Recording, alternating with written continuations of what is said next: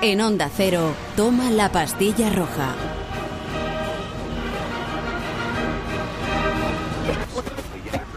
Pues me pillas en un atasco. Pero mira, tengo una idea. ¿Por qué no sintonizamos y echamos la vista atrás? Soy Iván Villarrubia, arquitecto, urbanista, músico, también activista ciclista, poco por accidente y que con el tiempo he acabado juntando todo esto en una consultora de movilidad sostenible que se llama EBXM, en el que estoy intentando desentrañar las posibilidades de las movilidades del futuro, ¿no? la bicicleta, el patinete eléctrico, esto que nos espera y ver cómo la ciudad va a tener forma con, con estos elementos dentro de unos pocos años. Eh, Doc, ¿no hay bastante carretera para alcanzar los 140 por hora? ¿Carretera? A dónde vamos no necesitamos carreteras. Hace poquito yo, yo estaba en la línea de muchos urbanistas en el que íbamos a un mundo cada vez más denso y en el que tenemos que apañárnoslas con cada vez menos suelo, con todo lo que eso deriva, ¿no? que es un modelo básicamente de Neo-Tokio, de ciudad muy compacta en el que el coche realmente es un lujo casi de, periferias desoladas porque no cabe en la ciudad donde nos tenemos que mover en transporte público andando en, en bicicleta. Claro, ahora igual eso hay que darle hay que darle una vuelta. Cuanto más denso es todo, más cerca está todo. Cuanto más cerca está todo, menos necesidad tenemos de, de movernos en coche, más fácil es que tengamos un transporte público eficiente que nos lleve a todos los sitios. Y el coche es un gran consumidor de espacio a unos niveles brutales. Es el animal que más espacio consume de manera menos eficiente posible. No sé si sabías que, que hasta que apareció el ferrocarril en Inglaterra, todas las ciudades medían 5 kilómetros. Esto es una cosa muy curiosa.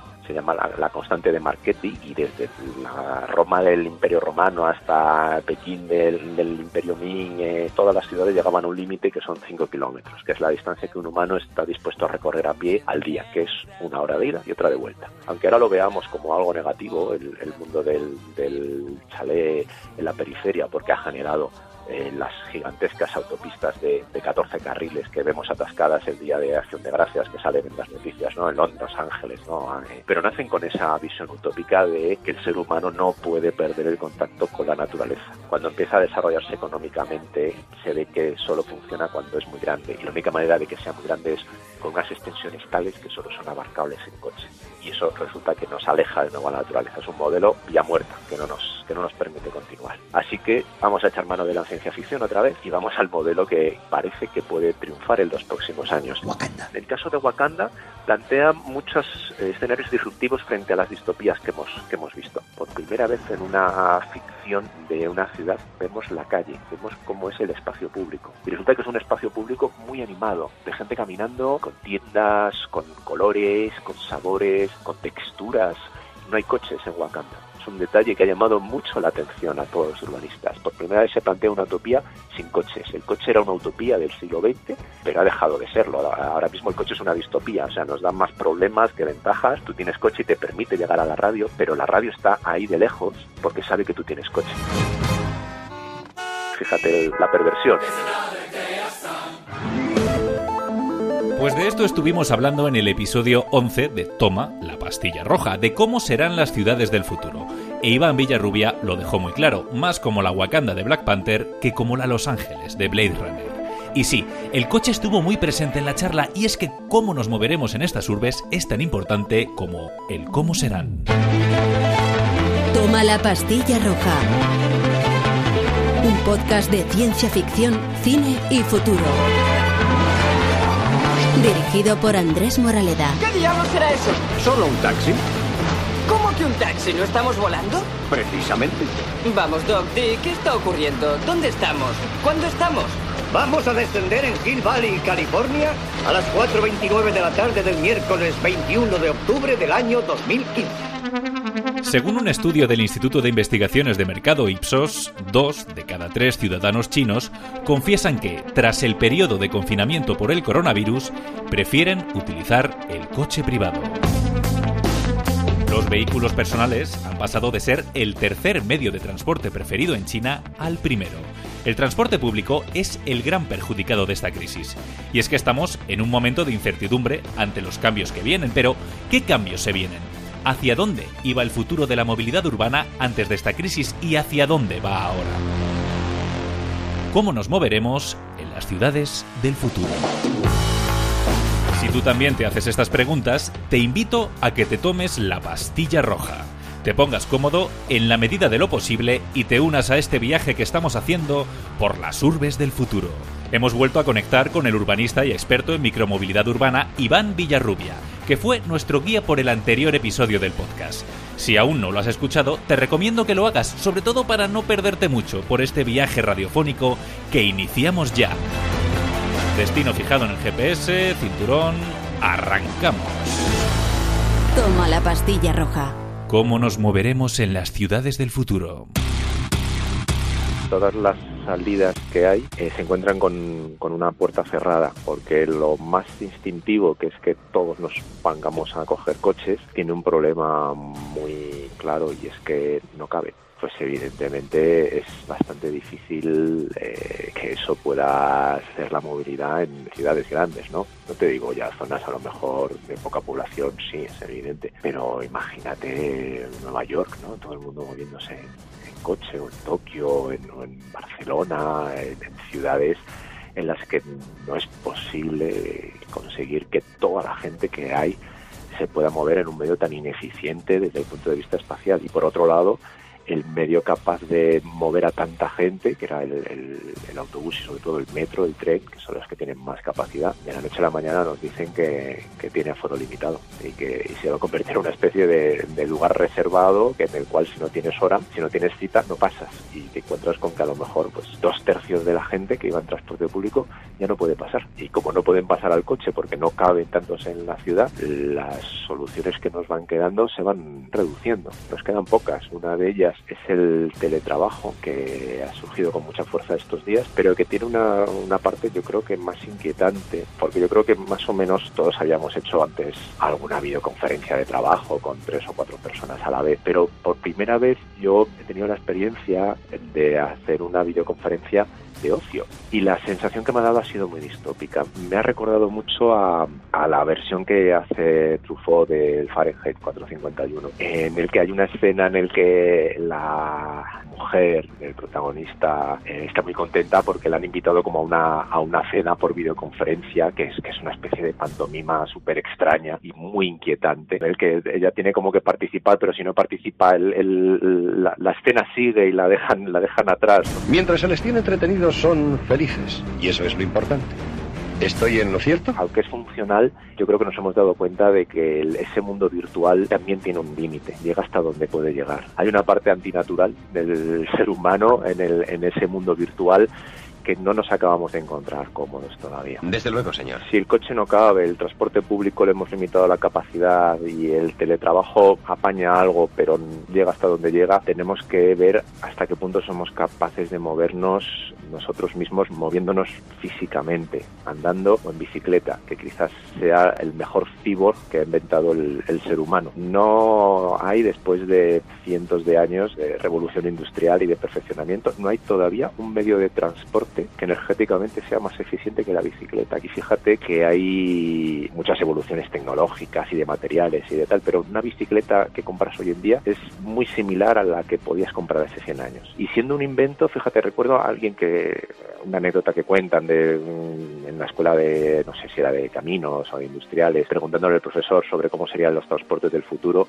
y en, en pleno desarrollismo pues el profesor dijo que, que, iba a ser una bicicleta y los los alumnos se rieron de, del profesor y dijo ya ya veréis ¿no? que esto va a ser así y me llama mucho la atención porque cada vez que buscas en el imaginario de la ciencia ficción cómo son los transportes que se han imaginado otros para el futuro, nunca ves una bicicleta. Es, muy peculiar, ¿no? Eh, hay cohetes. El, el, primer ejemplo de ciencia ficción en el cine es un cohete, el viaje a la luna de, de Georges Méliès, de las primeras películas que, existen y siempre el, mundo espacial no ha estado muy presente de viajar a, las estrellas. Tenemos multitud de, coches voladores y flotantes no de trenes magnéticos siempre elevados no ese punto de, que tiene que ir como por, por, puentes elevados o por, por lugares así por el cielo forma parte del imaginario futurista. Pero solo hay una bicicleta que tú identifiques claramente con una película de ciencia ficción que es la bici de Elliot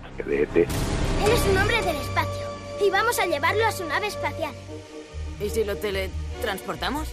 Esto es la realidad, Greg. Tuve hace poco la oportunidad de verla. Es la primera película que yo vi cuando, cuando era pequeño. No la había vuelto a ver y hace poco que la volvieron a echar en, en la cineteca y me resultó fascinante verla con el, la mirada del urbanista qué es lo que está aportando la bicicleta a, esa película, que es una película desarrollada en los suburbios de Los Ángeles, o sea, el paraíso del coche en el que todo el mundo se tiene que mover en coche. Y es curioso porque es una película que está rodada en sus dos tercios exclusivamente eh, desde el punto de vista de los niños. No hay adultos excepto la madre, no se ven a los adultos, se ven piernas de cintura para abajo, se ven sombras, pero nunca hay personajes adultos.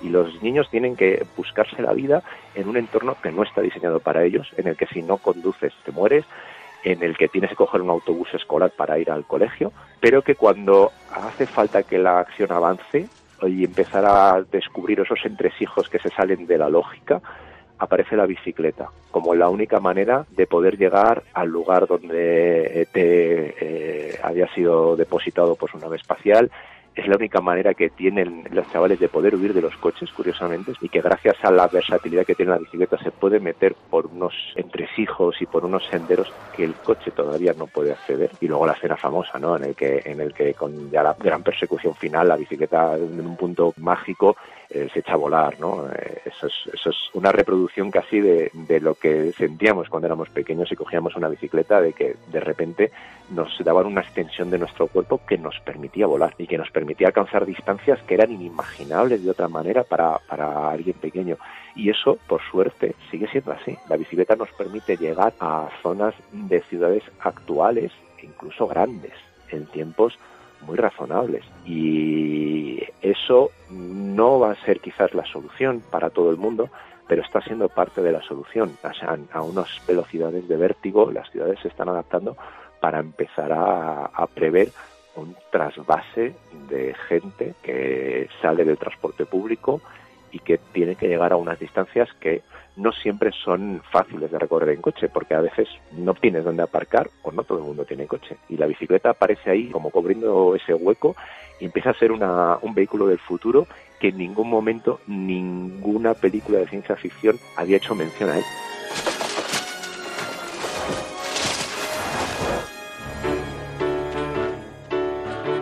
Soy Jaime Novo, periodista, ciclista urbano. Desde hace casi ocho años me encargo del espacio Piensa en Bici en Onda Cero y ahora también alcalde de la bicicleta de Madrid, que es un cargo honorífico y altruista por el que no se cobra un duro. Voy cruzando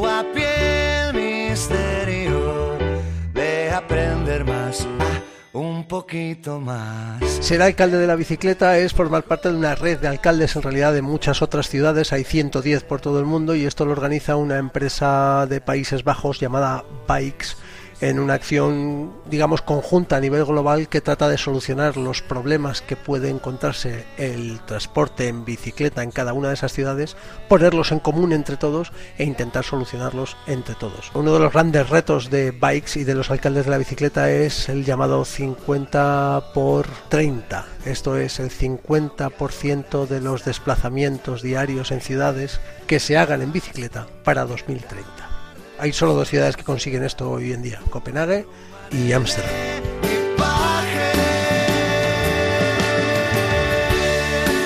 No soy capaz de dar con ninguna película futurista en la que aparezcan bicicletas. Y si aparecen, son tremendamente clásicas o fieles a las antiguas. Y tiene su sentido. Todo apunta a que el ciclismo urbano sea cada vez más eléctrico eh, lo que llamamos las bicicletas de pedaleo asistido. Lo que pasa es que la energía que ahora se está usando para esa asistencia eléctrica, yo creo que en un futuro, vamos, yo creo, no estoy seguro que en un futuro va a ser otra energía diferente porque la de hoy en día tiene un problema de residuos, las baterías, la energía para recargarlas no es 100% sostenible y eso pues tendrá que cambiar por una energía que sea renovable en su totalidad.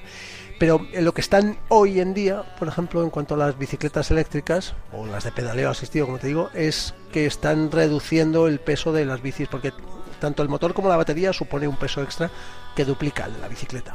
Y la bicicleta, pues para que la entendamos como tal, tiene que pesar poco. O sea, una bicicleta muy pesada deja de ser útil. Hay mm, prototipos eléctricos ya hoy en día que se acercan mucho al concepto de bicicleta eh, convencional de toda la vida, tanto en aspecto como en peso, y esto, claro, en los próximos 5 o 10 años, como mucho, lo afinarán cada vez más, o sea, vas a ser incapaz de saber si una bicicleta es eléctrica o convencional eh, sin acercarte demasiado. No tardaremos en ver bicicletas con ruedas imposibles de pinchar, aunque ya existen hoy en día, pero la sensación no es la misma, o sea, no está completamente conseguido la sensación que, que hay con un neumático de aire tradicional.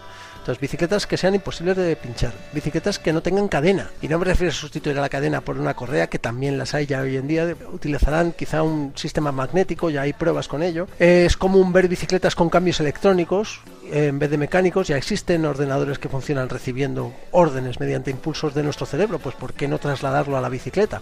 Que cambie de marcha con solo pensarlo y generando impulsos con el cerebro. No se ve ni un solo cable por fuera, todo está perfectamente integrado. Eh, los cables también suelen dar muchos problemas, con lo cual quedará todo dentro de, la bicicleta, GPS por supuesto. O sea, si una bicicleta, si le sumamos ya que hay ropa ciclista inteligente, que se conecta a la bici y al móvil para decirnos cuál es nuestro ritmo cardíaco, por ejemplo, la capacidad pulmonar, no solo el GPS, claro, por supuesto, nos corrige la postura de la espalda, la camiseta, pues que no podrá hacer un casco que esté perfectamente conectado con el Internet de las cosas, con el teléfono móvil y con nuestra bicicleta.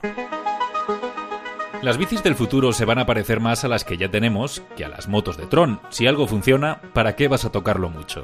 Pero a mí lo que me preocupa es cómo se va a integrar esta movilidad ciclista en ciudades que, por mucho que evolucionen, llevan 100 años creciendo para y por el coche. La bicicleta es perfectamente compatible para ciudades como León, Vitoria, San Sebastián, Valencia, Sevilla. O sea, en una ciudad muy grande, sí, como Madrid, por ejemplo, que se ha extendido tan a lo bestia, tan a lo ancho, tan grande, las distancias son tan largas que hay muchas personas que viven a 50 kilómetros de sus trabajos. Esto eh, eh, es evidente que no le podemos decir a un tipo, oye, cógete la bici y vete a trabajar en bici o haz tus cosas en bici. Entonces, el futuro de esa movilidad en las ciudades tan grandes va a estar en la intermodalidad. Eh, la intermodalidad es poder llevar la bicicleta en el cercanías, en el tren, en el metro, en los autobuses y combinar varios medios de transporte. Me dirás, ya se puede hacer en el cercanías, ya, sí, sí, ya se puede hacer, pero me refiero a dedicar vagones completamente al, transporte de ciclistas. No digamos que esto es algo del futuro. Los aparcabicis que hay en las estaciones de tren de Países Bajos, eh, vale, Países Bajos es el ejemplo de siempre. Vayámonos a Dinamarca. Los, las estaciones de tren siempre incorporan un aparcabicis gigantesco, pero de varias plantas, eh, no un aparcabicis de estos que es un hierro en el suelo, me refiero a varias plantas intercomunicadas entre sí, como puede ser un aparcamiento de coches en el centro de una gran ciudad. La gente va con su bicicleta ahí, la deja ahí y se monta en el tren, pero es que el tren además tiene vagones específicos para llevar la bicicleta. Eh, esos aparcamientos de bicicletas, varias de las zonas que tienen, además muchos metros cuadrados, están dedicados a empresas de bicicletas compartidas. Eh, de lo que se trata es tener a lo mejor tu carnet de un tipo de bicicleta compartida, te vas a hasta el tren en esa bicicleta, la aparcas ahí, mm, te deshaces de ella, vas con el tren y cuando llegas a, otro, a una estación más cercana a tu trabajo, vuelves a coger una bicicleta de otra empresa quizá. O sea, el ciclismo compartido va a ser compatible con el modelo de intermodalidad que te decía de utilizar las bicicletas para llevarlas también en el transporte público. Entonces, si llevamos nuestra propia bicicleta, porque igual tenemos 50 kilómetros de ida y 50 kilómetros de vuelta, la podemos llevar en el tren y podemos volver haciendo ejercicio. Entonces, si es verdad que puede ser compatible ambas cosas, de todas formas, es una tendencia de todos los transportes ya cada vez hay menos gente que tiene coche en propiedad, motos en propiedad, empieza a no tener sentido. ¿Para qué si tengo una en la calle? Que además no tengo que echarle gasolina, no tengo, bueno, son eléctricas, pero bueno, no tengo que recargarla, no tengo que pagar seguro, no tengo que pagar matriculación. El casco encima me lo prestan también. Entonces no tiene mucho sentido porque siempre está la moto, está en perfecto estado y el coche igual. Entonces las bicis, ¿por qué no? O sea, tú piensas una cosa, cuando veamos ya que todos los transportes del mundo, el transporte público, los aviones, los coches, las motos, cuando, cuando todos sean 100% eficaces limpios, ligeros, sostenibles y tal, cuando veamos eso de verdad, o sea, lo único que han hecho todos esos transportes ha sido invitar a la, bicicleta.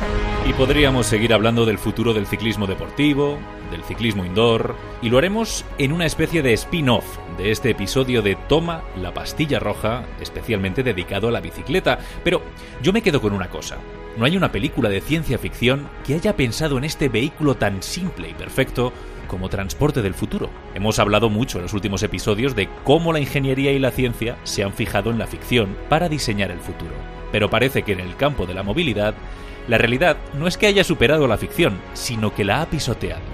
Porque ¿dónde han quedado los coches voladores? Hay unas escenas fabulosas, no son unas películas, son unas, unos dibujos de 1910. Es sorprendente lo, lo antiguos que son estos dibujos de un precedente de los futuristas italianos, que es ese movimiento de vanguardia, de la, la primera vanguardia artística que hubo antes incluso de la Primera Guerra Mundial, pero había ahí una adoración por la máquina, por, la velocidad y se inspiraron mucho en los dibujos de un tal Antonio Santelia que dibuja ciudades eh, industriales de rascacielos con puentes, ¿no? Y con ferrocarriles y, eh, elevados y surcándolo todo, que es un, yo creo que el, primer precedente a toda esta imaginería que viene después de, de, trenes elevados y de artefactos, artefactos voladores. Hola amigos, soy Goldie Wilson III y os hablaré del sistema Wilson de aerosuspensión. Veréis, cuando mi abuelo era alcalde de Hill Valley, su mayor preocupación era el tráfico. Sin embargo, ahora el tráfico ya no es ningún problema, porque yo puedo aeroconvertir tu viejo coche terrestre en un bólido de aerovista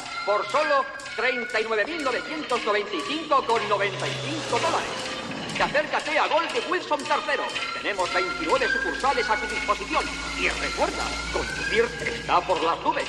El coche volador es bastante complicado de, de manejar, es, farragoso técnicamente de, de, aterrizar dentro de las ciudades densas, ¿no? Estas imágenes que hemos visto de Runner de coches saliendo en vertical, no, ahora mismo pues técnicamente no son viables, pero sí hemos visto en muy poquito tiempo que, que su versión pequeñita sí lo son. Los drones han aparecido en nuestra ciudad y, y los únicos reparos para que no estén ahora volando por las calles son exclusivamente legales, ¿no? De invasión de espacio aéreo, de privacidad, pero técnicamente es, es viable imaginarse una ciudad con pequeños drones sobrevolando las calles llevando paquetes de un lado para otro. De hecho, en la primera ciudad donde lo van a proponer es sorprendente porque es Reykjavik, que es lo, más anti futurista de ciudades densas que uno se puede imaginar. Y eso es uno de los temas, además, que cada vez está teniendo más importancia en las ciudades y en el transporte. Y es que nos imaginamos que la mayor parte de los movimientos que suceden en ciudades es gente yendo a trabajar. Pero ya desde hace poquito, en esta última década, eso ha sido desbancado por el transporte de mercancías. Y nos podemos imaginar por qué, ¿no? Desde que tenemos aquí internet y podemos comprar con un solo clic, la cantidad de paquetes que se van moviendo para desplazarlos a las viviendas de, la gente con las compras online ha subido de manera exponencial y eso no parece todavía tener límite. Y lo que sí tiene un, ahora mismo es un problema físico, es decir, el reparto no, no puede hacerse en furgonetas, de nuevo, no cabe. Es como eh, intentar utilizar un, un, mecanismo de principios del siglo XX para solucionar un, una economía de, del siglo XXI, ¿no? Es, es como incongruente. Si, yo compro algo online, que menos que me lo traiga un dron a casa. La bicicleta, curiosamente, en ese tema del reparto está, está mostrando también ser bastante más eficiente, curiosamente. A la gente a veces se lo plantea, ¿no? Dice, ¿cómo vas a estar llevando 200 kilos, ¿no? De cómo vas a hacer un reparto en, en bicicleta. Pues en paquetería pequeña funciona muy bien porque el problema no es llevar mucho volumen a un único sitio, sino llevar muchos paquetitos pequeños a muchos destinos, que no siempre están muy separados entre sí, pero que cuesta parar, cuesta bajarse y eso, eso la bicicleta de carga lo hace muy bien, con un invento además que ha venido a revolucionar, eso sí que ha sido la, revolución, que es eh, el invento que tengo yo ahora mismo en la mano, el teléfono móvil, que ha supuesto una revolución en el mundo de las baterías eléctricas, que nos ha permitido una revolución en el transporte, que son el coche eléctrico, por primera vez es viable comercialmente que es, y, y, ha tenido un montón de derivados, ¿no? que son bicicletas eléctricas a precios asumibles y, y, la cantidad de pequeños cacharritos que han aparecido asociados, ¿no? los patinetes eléctricos, las ruedas autoequilibradas que te permiten ir como si fueras el genio de la lámpara, ¿no? con los brazos cruzados y, y avanzando silenciosamente por la calle. Necesito que me prestes tu aeropatín y otras tantas combinaciones que todavía pues están por, por inventarse y que posiblemente las veremos muy pronto por la ciudad porque también nos vienen a resolver esos problemas de transporte. Ocupan poco, nos permiten una, un rango de movimientos mayor que una bicicleta pedales y nos evitan los problemas de atascos del coche y de exceso de gente en un sitio cerrado del transporte público. Te necesito. Los coches compartidos son una utopía que se derivan de un grupo anarquista holandés. Años 60, imagínate, ¿no? Los movimientos estos eh, de hace el amor y no la guerra, el trasfondo de las protestas eh, antibelicistas, año del 68. En esa, en esa situación, en Holanda, eh, se está dando una, un cambio que hay gente que no le gusta porque precisamente se está abandonando el uso de la bicicleta a favor del coche. Y eso está resultando muy traumático en las ciudades porque como el coche ocupa tanto, hay que hacerle hueco. Y eso supone cegar canales, supone destruir parques, eh, supone que los tranvías se quitan para dejar paso a las autopistas y los pasan a ser metros bajo tierra, dejas de tener pistas para estar en un túnel e incluso se empiezan a derribar casas para hacer aparcamientos. El, el movimiento vecinal que hay en esas ciudades es importante y en medio de todo esto pues sale un grupo anarquista que se llama los Provo, provocativos, ¿no? las acciones provocativas. Entonces hablan, por ejemplo, de colectivizar los matrimonios, ¿no? un poco esas ideas eh, un poco hippies, pero algunas son muy interesantes, como por ejemplo de tener a los niños eh, al cuidado de una colectividad, es decir, eh, eh, pensar que de vez en cuando tú necesitas que un vecino te cuide a los niños, porque si no la conciliación laboral es muy complicada, que son cosas que, que ya empiezan a estar otra vez encima de la mesa. Y una de las más interesantes que comentan es que ese escenario de apostar por el coche no tiene ningún sentido, que hay que volver hacia la bicicleta, pero se plantean unas bicicletas que no sean de propiedad privada, son bicicletas pintadas de blanco que cualquier persona puede coger y dejar en cualquier punto de la ciudad. Incluso consiguen suficientes bicicletas para hacer una prueba, que pasa es que la policía lo retira y se monta tal escándalo, bueno, que al final eh, acaban en la cárcel, es una historia bastante divertida, porque provoca tal reacción de simpatía ciudadana que alguno de estos pruebas acaba luego en el ayuntamiento, es una especie de precedente ¿no? del 15M de indignados que acaban luego formando parte del ayuntamiento y desde el ayuntamiento acaban proponiendo ese sistema de bicicletas compartidas. Al ayuntamiento le parece que no es el momento, imagínate, ¿no? justo antes de la crisis del petróleo, en el que el coche todavía es el futuro. Entonces eh, deciden dar la vuelta y, y, estos probo del ayuntamiento diciendo, vale, pues a lo mejor no queréis bicicletas compartidas, pero sí coches compartidos. Y van a ser eléctricos. Y entonces se inventan por primera vez coches compartidos eléctricos con base fija en el cual pues tú llegas, te identificas con un mecanismo de ciencia ficción en aquel momento, de tarjetas perforadas, y te permite pues coger el cochecito eléctrico y lo dejas en, en otro sitio, ¿no? Ese es el precedente del, coche compartido, una utopía anarquista, hasta que el modelo poco a poco pues se va perfeccionando y llegamos a, al sistema que tenemos hoy, gracias también a los, a los móviles. Eso, eh, desde luego, en estas ciudades densas con muchos servicios, estaba empezando a ser una solución muy importante a los temas de movilidad, porque evitaba que la gente tuviera un coche parado en la calle. El problema del coche no solamente es que ocupa muchos sitios, sino que además el 90% del tiempo no hace nada más que estar parado. Y ya estaba habiendo cambios de tendencias de gente joven que no se compra coches en propiedad porque sabe que tiene a su disposición una miriada de, cacharros, no solo coches, ¿no? de motos eléctricas, de, patinetes, de, de, bicicletas eléctricas también, que le pueden llevar a su, a su destino. Esto ahora quizás puede estar también un poco en, en entredicho, porque la gente todavía desconfía de meterse en un vehículo que ha tocado otro antes. Veremos qué tal reacciona. Eso en China ha funcionado bien, ha, han sabido superar esa crisis y los sistemas compartidos eh, se han triplicado en uso precisamente por la gente que salía del, del, transporte público. Pero también ha habido gente que utilizaba esos sistemas compartidos que se ha pasado al coche para no tener que compartirlos. O sea, ha habido un, un doble trasvase. Toma la pastilla roja.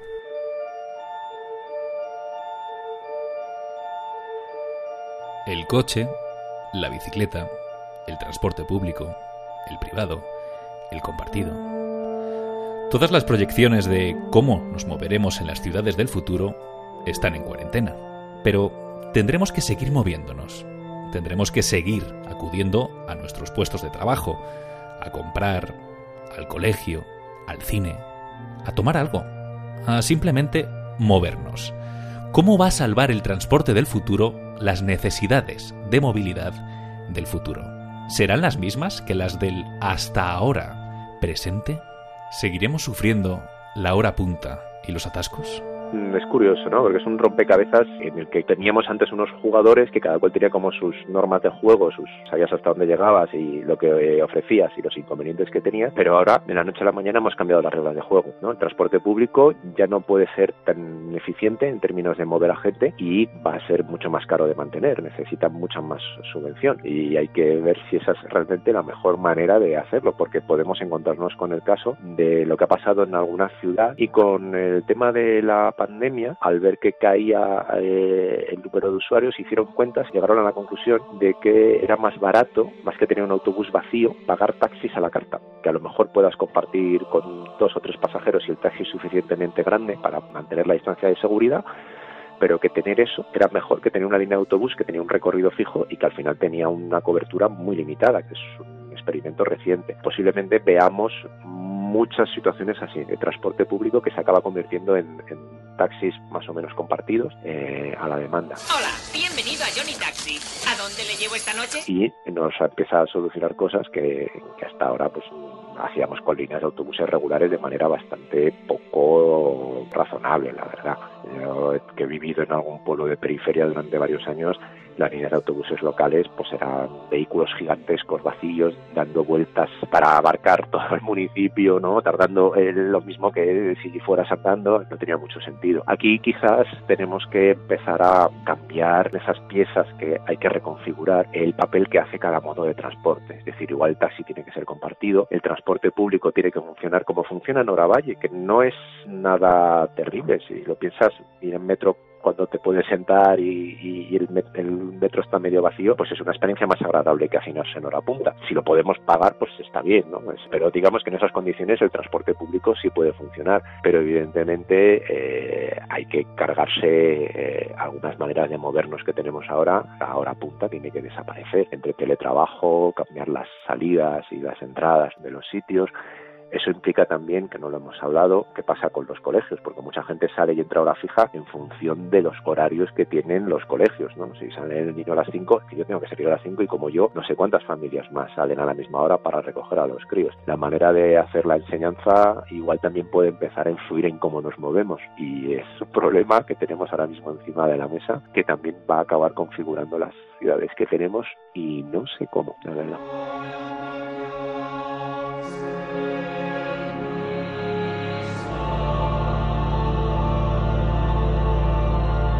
Hay una parte previa que es cuál es la manera de vivir, cuál es nuestro trabajo, cuál es nuestra manera de tener ingresos, que es la que condiciona la movilidad en muchos casos. El reparto de mercancías decía que es una de las que, ha superado ya a la movilidad laboral, que es otro de los grandes focos. Hay un tercer foco de movilidad que es la movilidad por gusto, por ocio. Entonces esas tres ahora hay que replantearlas. Evidentemente necesitamos seguir comiendo. El abastecimiento de comida, eso tiene que estar. Y eso implica unas estructuras de distribución, de trenes, de camiones, como se quiera llamar, de, abastecimientos en mercados, etcétera, que eso va a seguir estando allí por, por muchos años quizás con algunos cambios, pero no muy distinto a lo que conocemos ahora. Pero sí que hay otras que eh, claramente van a, van a cambiar. Piensa lo que estábamos hablando hace un momento de la hora punta. ¿Qué, ¿Qué sentido tiene la hora punta? ¿En qué trabajos es necesario entrar a la vez? Grandes fábricas ¿no? que trabajan por turnos. Son fábricas que hace un siglo a lo mejor requerían mil obreros para hacer un trabajo que ahora hacen 100 y que posiblemente ahora se acelere una mayor robotización para que solamente hagan falta 10 personas en hacer lo mismo. Los trabajos mecanizados ya lo sabemos que tienden a,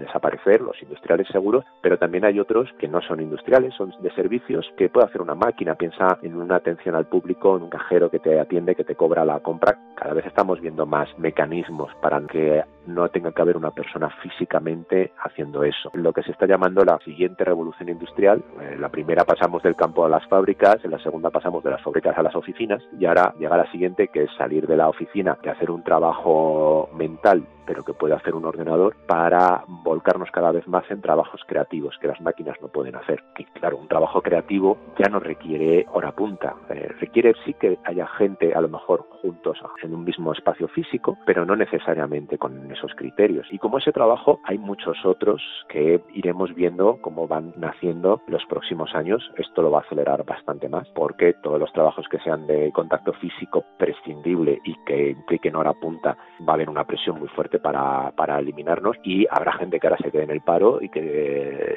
se tenga que reconvertir. Y es ese escenario en el cual tenemos horarios mucho más irregulares, estamos más tiempo en casa, podemos conciliar más, lo cual nos permite tener a niños en casa en un escenario en el que igual los colegios no siempre van a estar disponibles y que la movilidad pues es más flexible, ¿no? Yo puedo a lo mejor decir, vale, pues tengo que ir a ver tal cosa, no voy a las 9 de la mañana que todavía sigue habiendo algo de hora punta, no voy a las 11. Y me parece, yo creo que es un escenario interesante porque todo el mundo está muy desconcertado. Nadie sabe cuál va a ser el futuro, ven que hay varios escenarios posibles, pero claro, ahí hay una visión un poco de dejarse llevar, de asumir que el escenario es algo dado como pues que si nos llueve, ¿no? que es algo que, sobre lo que no tenemos control. Pero ese escenario lo creamos los seres humanos. Es decir, nosotros tenemos ahora potestad para decidir de los siguientes mundos que tenemos delante qué camino escoger. Entonces hay algunos que son quizás un poco casposos, a mi parecer, que es intentar volver a los años 90 y hacer como que no ha pasado nada, con todos los problemas que veníamos arrastrando de como son las ciudades, los problemas de movilidad, de contaminación, de gasto energético, de accidentes, etcétera, tenemos opciones de escoger otros futuros mejores ahora mismo. No es muy común que se presenten estas oportunidades, pero cuando se presentan yo creo que es importante ser consciente de que podemos elegir, que podemos ir a otros escenarios, de trabajos más flexibles, de evitar trabajos mecánicos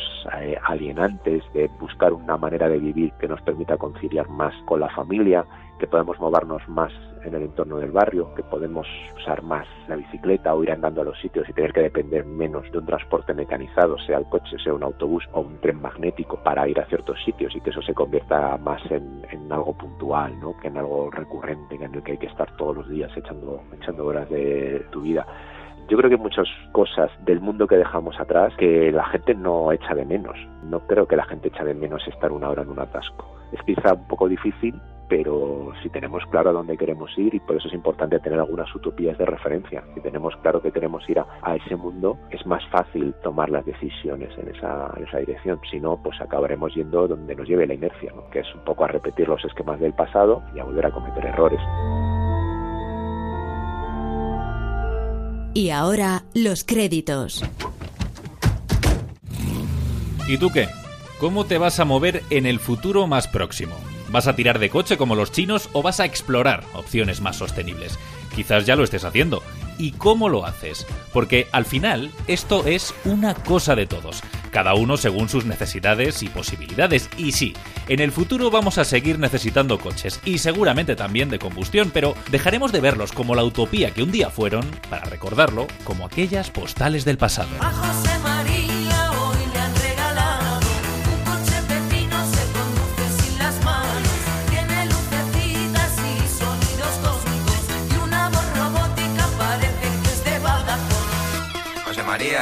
chacho, soy el coche que te está hablando.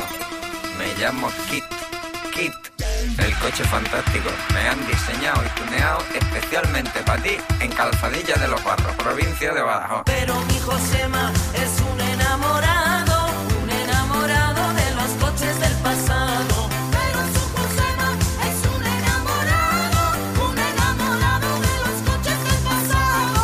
Que conste en acta que este viaje radiofónico lo hemos hecho en este vehículo que es Toma la pastilla roja, que no contamina mucho y lleva pasajeros tan preclaros como Iván Villarrubia y Jaime Novo. Ellos nos han acompañado por este viaje por las ciudades del futuro. Espero que el trayecto te haya gustado. Y si es así, solo me queda decirte una cosa. Te espero en el próximo episodio, en la web de Onda Cero o en tu aplicación de podcast favorita. Hasta entonces, mantente en movimiento. Toma la pastilla roja. Es un enamorado, un enamorado de los coches del pasado. Un podcast de ciencia ficción, cine y futuro. Dirigido por Andrés Moraleda. Si el coche no cabe, el transporte público le hemos limitado la capacidad y el teletrabajo apaña algo, pero llega hasta donde llega, tenemos que ver hasta qué punto somos capaces de movernos físicamente, andando o en bicicleta. Cuando veamos ya que todos los transportes del mundo, todos sean 100% limpios, ligeros, sostenibles y tal, cuando veamos eso de verdad, o sea, lo único que han hecho todos esos transportes ha sido invitar a la bicicleta. Los atascos de tráfico de la antigua Nueva York eran un foro público para el libre intercambio de opiniones. ¡Móvete, cerebro de mosca! Todo comenzó con el famoso invento de Gerald Ford, el autocoche, activado por un depósito de fósiles al rojo vivo. Y aquí vemos una cadena de montaje del siglo XX donde los coches eran fabricados por robots primitivos. Hay que ver lo que hemos avanzado. Onda Cero.